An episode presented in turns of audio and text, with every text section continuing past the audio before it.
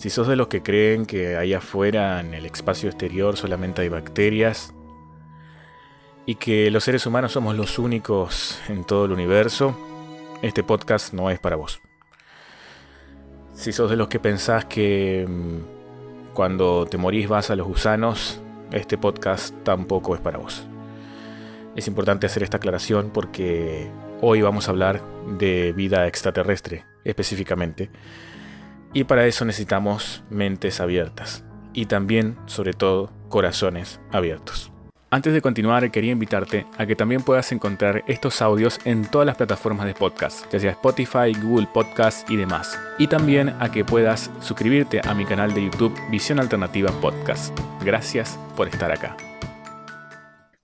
Bueno, ahora sí, ahora sí voy a hablar del tema. Y si bien eh, ya había hecho un podcast acerca de las semillas estelares, que los invito a escucharlo si no lo escucharon, en la lista de Spotify o en la lista de Anchor, Google Podcast, donde estén escuchando este audio, lo buscan, se llama Semillas Estelares.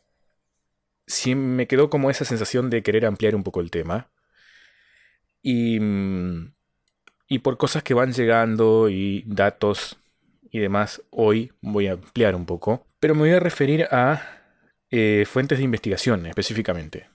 Bien, voy a referirme en este caso y vamos a entrar directamente ya en el tema para no eh, aburrirlos. Vamos a ir de lleno a los datos que mm, ha aportado una terapeuta muy conocida a nivel mundial como es Dolores Cannon. Dolores Cannon ha, mm, ha sido para mí quien de alguna manera ha traído el concepto al mundo de lo que son las semillas estelares, básicamente.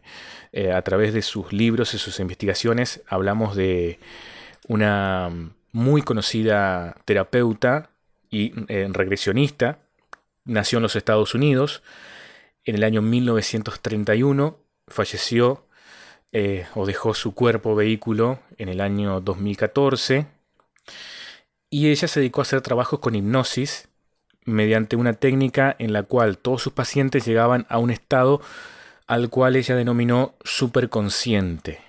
En ese estado, sus pacientes, según cuenta la propia Dolores, no solo relataban vidas pasadas propias, sino que podían realizar regresiones a lugares y tiempos diferentes y también realizar relatos de diferentes hechos de la historia y el presente de la humanidad, incluso.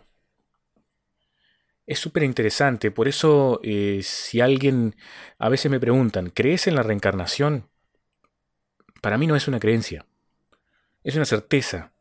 La reencarnación es un hecho, al menos para mí, es un hecho y la prueba eh, científica es la que aportó Dolores Cannon, la doctora Dolores Cannon. Busquen información acerca de ella, busquen sus libros, son súper interesantes estamos hablando de gente que bajo hipnosis era capaz de recordar episodios de la historia que no tiene explicación de cómo esas personas tienen acceso a esa información cuando nunca antes la habían tenido a lo largo de su vida, incluso hechos de la, de la vida presente, de la humanidad y demás. Hay un contenido muy amplio en el tema de las regresiones y las hipnosis regresivas. Ese contexto, para mí, es la prueba máxima de la existencia de la reencarnación y de las vidas pasadas. ¿Les guste o no a los que están convencidos de que vamos a los gusanos? Porque algunos piensan que ahí termina, ¿eh? Pensamiento lineal es nacimiento y muerte. Pensamos, o creemos más bien, que tenemos una vida eh, finita solamente en, la materia, en la vida terrestre, donde nacemos y morimos y listo, se terminó. Eso es lo que pensamos o lo que creemos actualmente la mayoría de los seres humanos. Sin embargo, desde mi punto de vista y también este, teniendo en cuenta, bueno, mi cuestión personal y mi desarrollo personal y el contacto también con, bueno, con mucho de mi esencia, yo no tengo dudas, al menos de mi parte, de que existen vidas pasadas. Hemos estado más de una vez pisando la tierra. Hemos sido hombres, hemos sido mujeres, hemos tenido todo tipo de situaciones. Bueno, em, todo este descubrimiento que hace Dolores Cannon la, llevó a investigar y utilizar la información que recibía a través de sus clientes para obtener diferentes aspectos de la historia de nuestro planeta y los seres que obviamente estamos viviendo este, actualmente en él. Fíjate que muchas personas que aleatoriamente han visto sus libros, se han leído un poco de sus artículos, han declarado que para ellos es ciencia ficción. Sin embargo, cuando a ella le preguntaban si era ciencia ficción, siempre decía eh, que la verdad puede ser mucho más extraña que la ficción. Ella siempre decía que no, que no era ciencia ficción, que era verdad. Los libros de mm, Dolores Cannon eh, mm, se tocan temas como Nostradamus, El Más Allá, El Nacimiento Original de la Humanidad en la Tierra, Vidas Pasadas, em, El Nacimiento de Planetas, Los Extraterrestres, Abducciones Compartidas, este, y una serie continua de libros que ha titulado El Universo Intrincado, que también es una, serie de libros que, son de, de Dolores Cannon. Bueno, y mm, a través de esta técnica eh, de regresión hipnótica, Canon, este, que, entra en lo que ella denominaba, como decíamos al principio, el superconsciente del cliente, reveló no solo cuestiones de vidas pasadas que, que afectaban al cliente en esta vida, sino también informaciones relativas a los misterios del universo. Los clientes de dolores, de hipnoterapia, también, acá viene una parte muy interesante, se curaban espontáneamente de enfermedades y condiciones tan graves como el cáncer, que en ese momento estaba amenazando sus vidas, a través de la terapia de regresiones.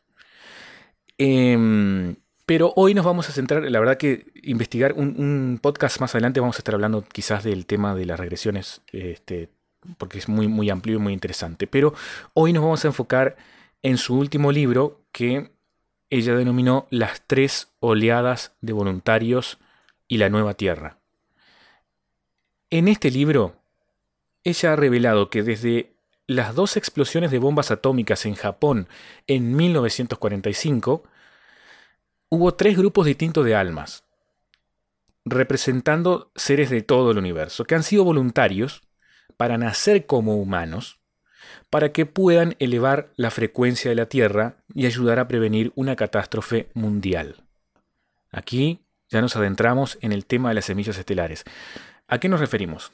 Bueno, como decíamos, ¿no? En otro podcast, las semillas estelares son almas que no tienen origen en la Tierra. Es decir, son extraterrestres, pero que se ofrecieron como voluntarios para ingresar a la Tierra porque básicamente habría aparentemente como una especie de eh, directiva que no se puede transgredir, que es acerca de la no intervención de seres extraterrestres en una civilización como la Tierra, por ejemplo, no podían interferir directamente en los acontecimientos. directamente sería bajar con sus naves y tomar acción. Bueno, no podrían hacer eso por una cuestión del libre albedrío del ser humano. Entonces, como no podían intervenir directamente, no podían incursionar directamente en la Tierra y entrar en contacto con la humanidad, porque podrían causar muchos problemas a nivel cultural, a nivel social. Eh, eh, imagínense el impacto que eso podría provocar en las sociedades humanas una información eh, tan, como podría, impactante, difícil de asimilar, como la existencia de otras inteligencias y además similares o muy similares a cada uno de nosotros. Prácticamente muchos seres humanos no la soportarían. Entonces, por una cuestión de esa directiva que existiría, no podían transgredirla. Entonces, ¿qué planificaron los extraterrestres de diferentes civilizaciones? Hablamos de muchas civilizaciones, de muchas razas. Ingresar a la Tierra de forma álmica a través de cuerpos humanos. Esto son los estudios de Dolores Cannon, reitero, ¿eh? me estoy basando en esos estudios científicos de una doctora súper reconocida con muchos libros y que ha tenido fama mundial y la verdad que el contenido que ha dejado es impresionante en cuanto a la información. Bueno, vamos a hablar entonces eh, de la primera oleada. ¿no? Vamos a ir directamente. La primera oleada de semillas estelares. ¿no? Porque hay tres oleadas. En este libro se refiere a tres oleadas. La primera oleada eh, son voluntarios que mm, que ellos están, eh, estuvieron, más bien estuvieron, ¿no? Porque creo que no, no, sé si quedarán de la primera oleada, pero estos voluntarios son perturbados por la violencia, la ira y el odio que ellos experimentan en la Tierra. Han tenido más dificultades para adaptarse a la vida como seres humanos y muchos de ellos lamentablemente han tratado de quitarse la vida. Esta primera oleada fue, es, es, muy difícil de eh, contextualizar, ¿no? digamos, en el sentido de lo que vinieron a hacer, del propósito que han tenido eh, específicamente en la Tierra. ¿no? Es muy difícil, incluso si te lo digo así como concepto, puede ser que no lo hayas entendido. Eh, es muy complicado. Pero después hay una segunda oleada, ¿no? Hay una segunda oleada. En esta segunda oleada de almas, de semillas estelares que ingresan a la Tierra, estos voluntarios se sienten más cómodos en, los cuerpos humanos. Y se dice que son marcadores o canales de energía que pueden afectar a otros solo por estar cerca de ellos. Su misión simplemente es compartir su energía con otros. Significa que no tienen que hacer nada más que, ser. Esta segunda oleada ¿no? de, semillas. Ellos afectan a donde están estas semillas estelares donde, donde van, donde trabajan, eh, ya sea que entren a un supermercado, afectan. Afectan a las personas que están a su alrededor. Son campos influyentes tremendos. Esta segunda oleada. Tanto así que estas semillas, lo de la segunda oleada, las semillas de la segunda oleada que describe Canon, prácticamente tienen que solamente ser. No tienen que hacer nada en especial. No, no tienen que ir a, a hacer una agenda en especial. Con simplemente ser, permitirse ser, ya están logrando su, propósito. Y habría una tercera oleada. La tercera oleada, que se habla de los nuevos niños, eh, muchos de los cuales em, tienen el conocimiento necesario para, para existir en el planeta después del cambio dimensional y de la transformación que se lleva a cabo. Es decir, esta tercera oleada ya viene como preparada para la ascensión de la Tierra, ¿no?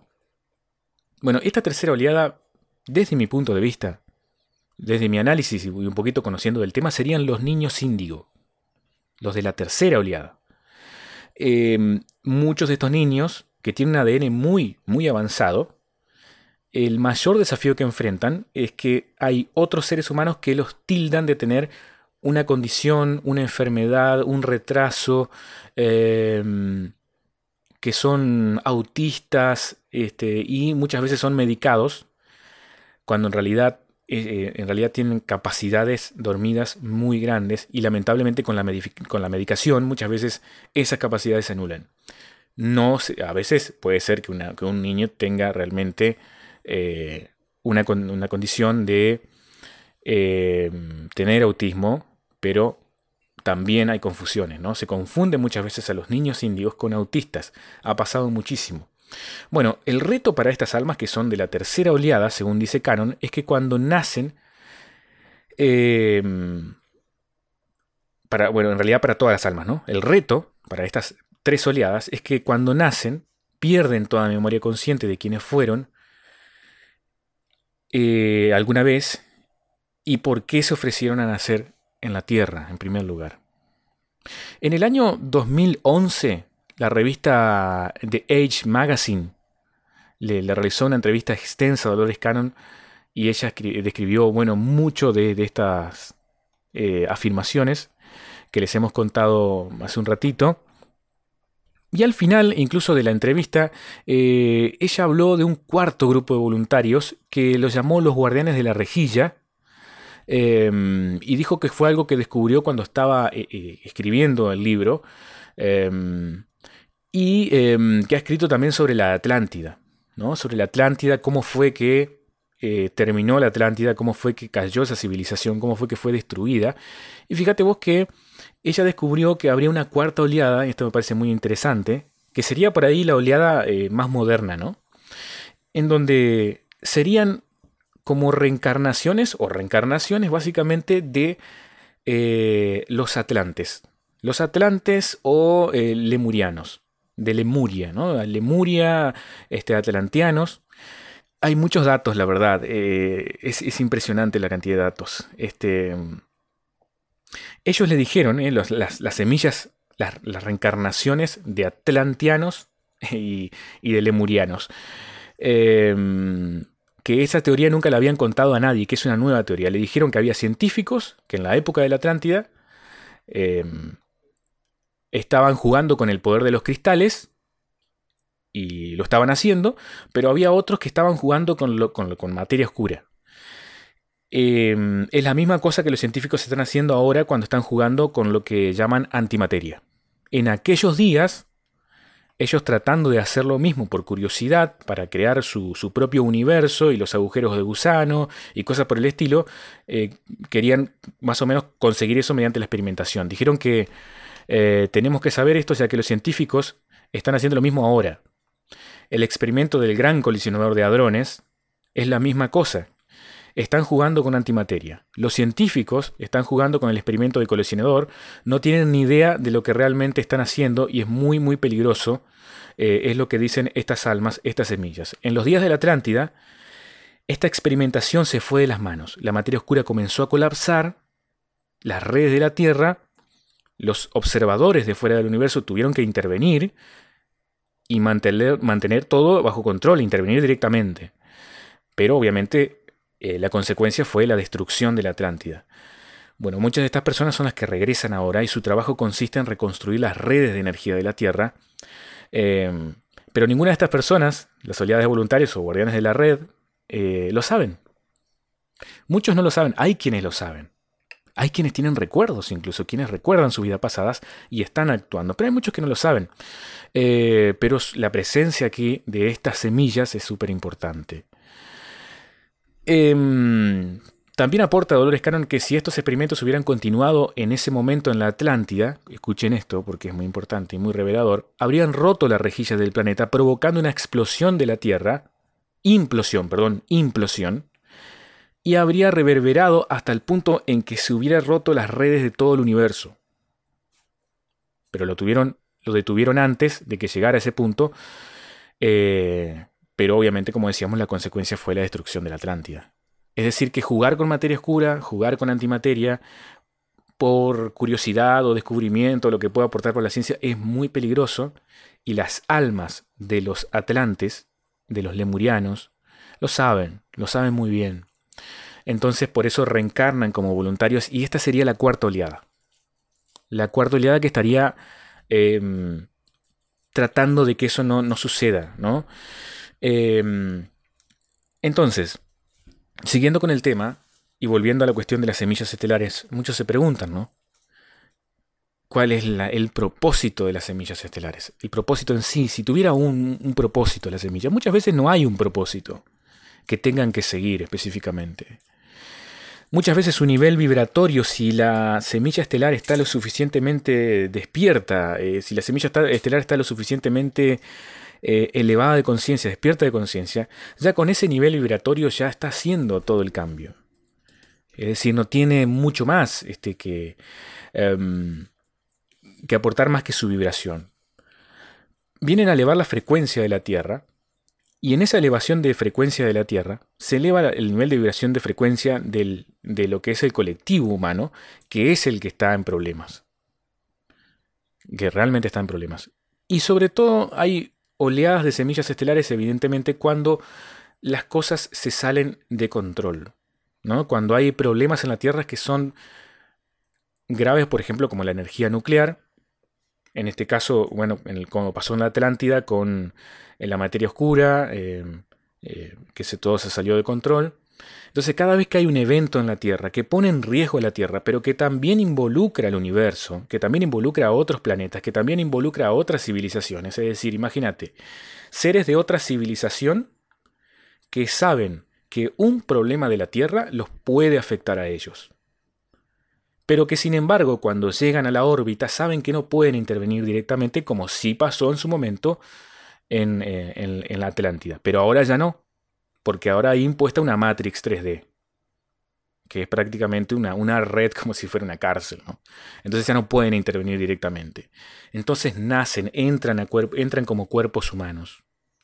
Obviamente que, y ustedes me preguntarán, bueno, pero ¿por qué no se acuerdan? ¿Por qué directamente no, no nacen ya sabiendo que son reencarnaciones? Bueno, eh, esto tiene una explicación muy lógica. Y es que em, cuando esta información empezó a salir, cuando Dolores Cannon empieza este, a, difundir todos estos datos, empieza a recibir muchas cartas, muchos emails de mucha gente em, que bueno, que empezaba a preguntarse, em, que bueno, que les hace pensar, eh, ¿seré o no seré? Em, digamos, la, gente le, empieza a resonar esta información, le empieza a resonar muchísimo.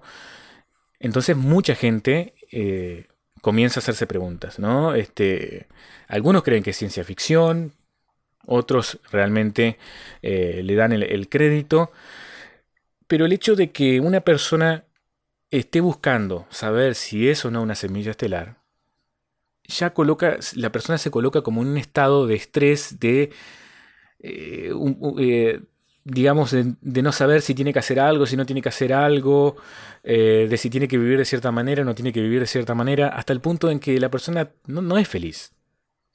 No es feliz. Termina eh, con un conflicto interior a veces muy grande. Entonces, lo que Dolores em, recomienda eh, es simplemente permitirse ser.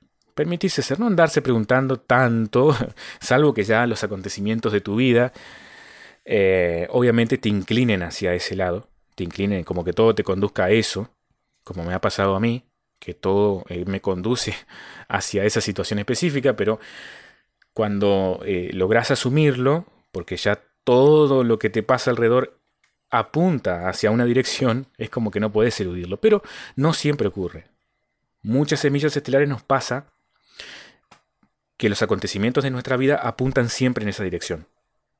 Es como una línea inevitable. Es como si fuera eh, un... No sé si un destino, pero sí te podría decir como que fuera una proyección de un plano superior de este es el camino para vos. ¿no? Este es el camino que, tenés que tomar. Eh, y a veces te resistís. A veces te resistís porque hay una programación social, porque hay una programación educativa, porque hay una programación familiar. Y toda esa programación se vuelve como una cárcel de tu mente, que esa es la Matrix, es la cárcel de tu mente. Salir de ahí eh, no es fácil. No es fácil, seas semilla hostelar o no, no es fácil salir de esa programación. Solamente cuando se sale, ahí se puede revelar entonces eh, si hay, digamos, un conocimiento o, o, si se empieza a recordar algo o no. La doctora Dolores Cannon siempre ha dicho que esto es real, que para ella no es ciencia ficción.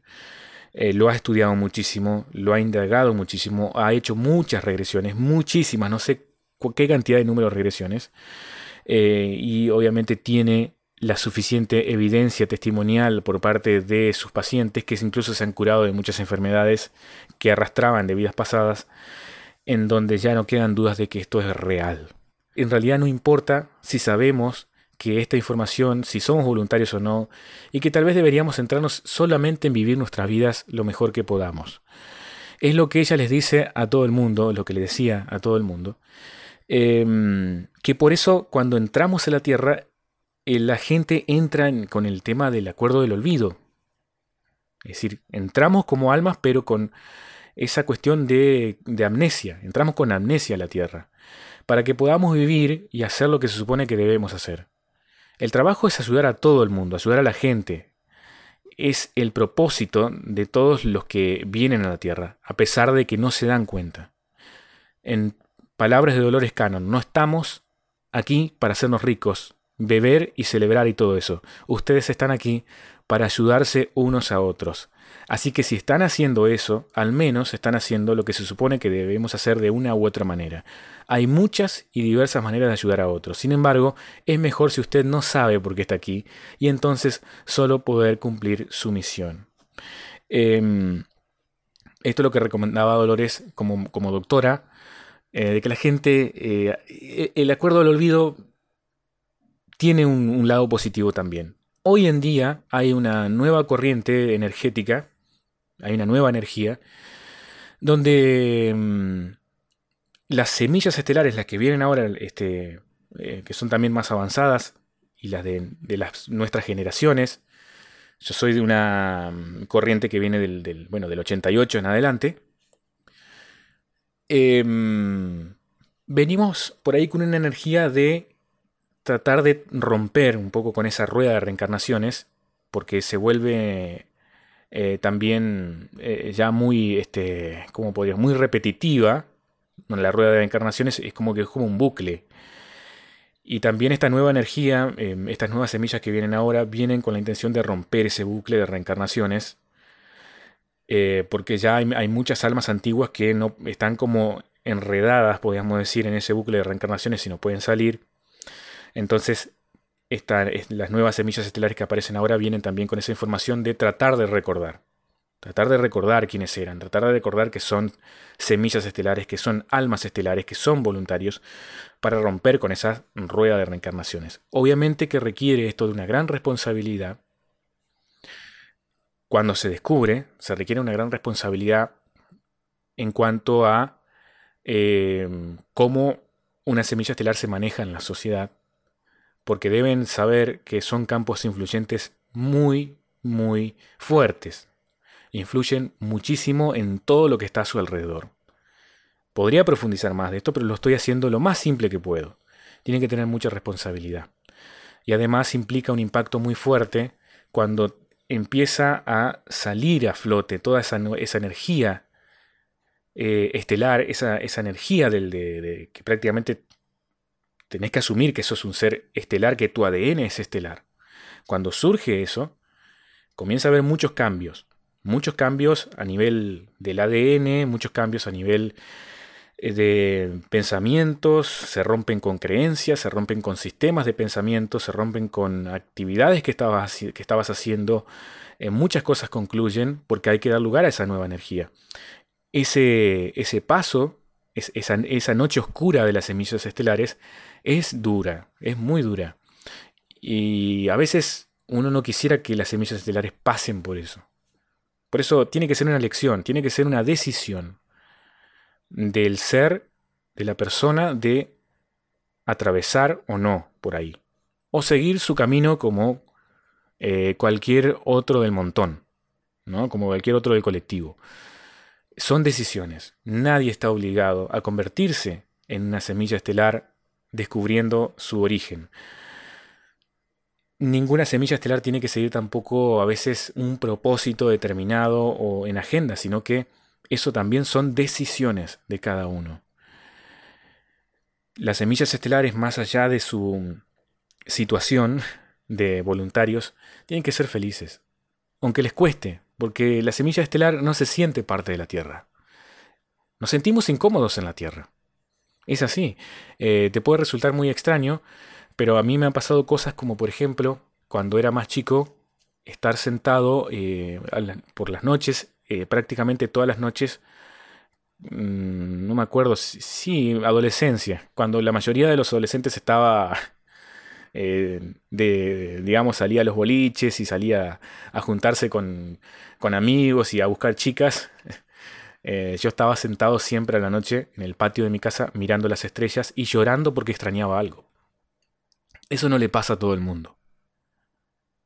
Directamente se me caían las lágrimas de extrañar algo que no sabes qué es. Mirás las estrellas y te emocionás. Mirás las estrellas y extrañás. Eso eh, me pasaba en la adolescencia. Y por eso, por, mucho tiempo en esa etapa, estudié la astronomía y los planetas y las estrellas, las constelaciones. Me, volví muy eh, estudioso de esa parte porque quería saber, buscar esa verdad. Buscar esa verdad de, de, esa cosa que te quema por dentro, de decir por qué me pasan esas cosas que no le pasa a nadie. No es algo fácil. Eh, te puede resultar, uy, qué, qué, qué, interesante, ¿no? Qué lindo, qué hermoso ser una semilla estelar, pero no es tan fácil y no es algo que tampoco eh, tengas que, eh, que tomártelo como un, un, camino, una búsqueda, tiene que ser una decisión muy personal y una responsabilidad muy grande. Porque la sociedad no está preparada para este tipo de seres actualmente, ¿no? Puede ser que el día de mañana si seguimos las semillas interviniendo un poco y haciendo algunos ajustes, puede ser que la sociedad esté un poquito más preparada. Pero hoy en día no. Hoy en día la sociedad no está preparada para las semillas estelares. Por lo tanto, tienen que vivir en una especie de... Eh, eh, no voy a decir dualidad, porque dualidad estamos todos inmersos en una dualidad. Pero sí viven como en dos vidas. dentro del, planeta, ¿no? Es una vida en donde tiene que cumplir con sus responsabilidades, hacer todo lo que hay que hacer, eh, estar a pleno en la Matrix, estar a pleno en, los sistemas globales y paralelamente asumir lo que son y ser, ser lo que son, ser semillas estelares con todo lo que eso implica en pensamientos, en ideas, en capacidades, en intereses, porque ese, en ese aspecto, en ese lado de, esa especie de doble vida, eh, no, hay, no hay muchos con quienes las semillas puedan compartir. Ahora sí, porque ahora las redes te permiten conectarte por ahí con otras personas que también son estelares y que comparten tus mismos pensamientos y cuando te conectas con personas así es increíble lo que se da. Pero antes era, más difícil. Antes las semillas vivían mucha soledad, todavía siguen sintiéndose en soledad muchas veces, incomprendidos, incomprendidas, em, tratados eh, de locos, de locas eh, por su forma de pensar, por sus gustos.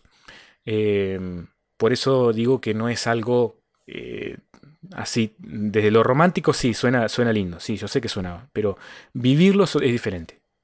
Experimentarlo en carne propia es diferente. Se requiere de mucho trabajo interior, de mucha ingeniería emocional para poder sobrellevar ese ADN estelar que nos condiciona a un propósito que es el de ser voluntarios de un cambio en la Tierra que comienza con un cambio interior en cada una de las personas que propiciamos venimos a propiciar el cambio, pero el cambio interior en las personas. Sabemos que cuando cada uno de nosotros cambie, es ahí cuando va a cambiar el mundo.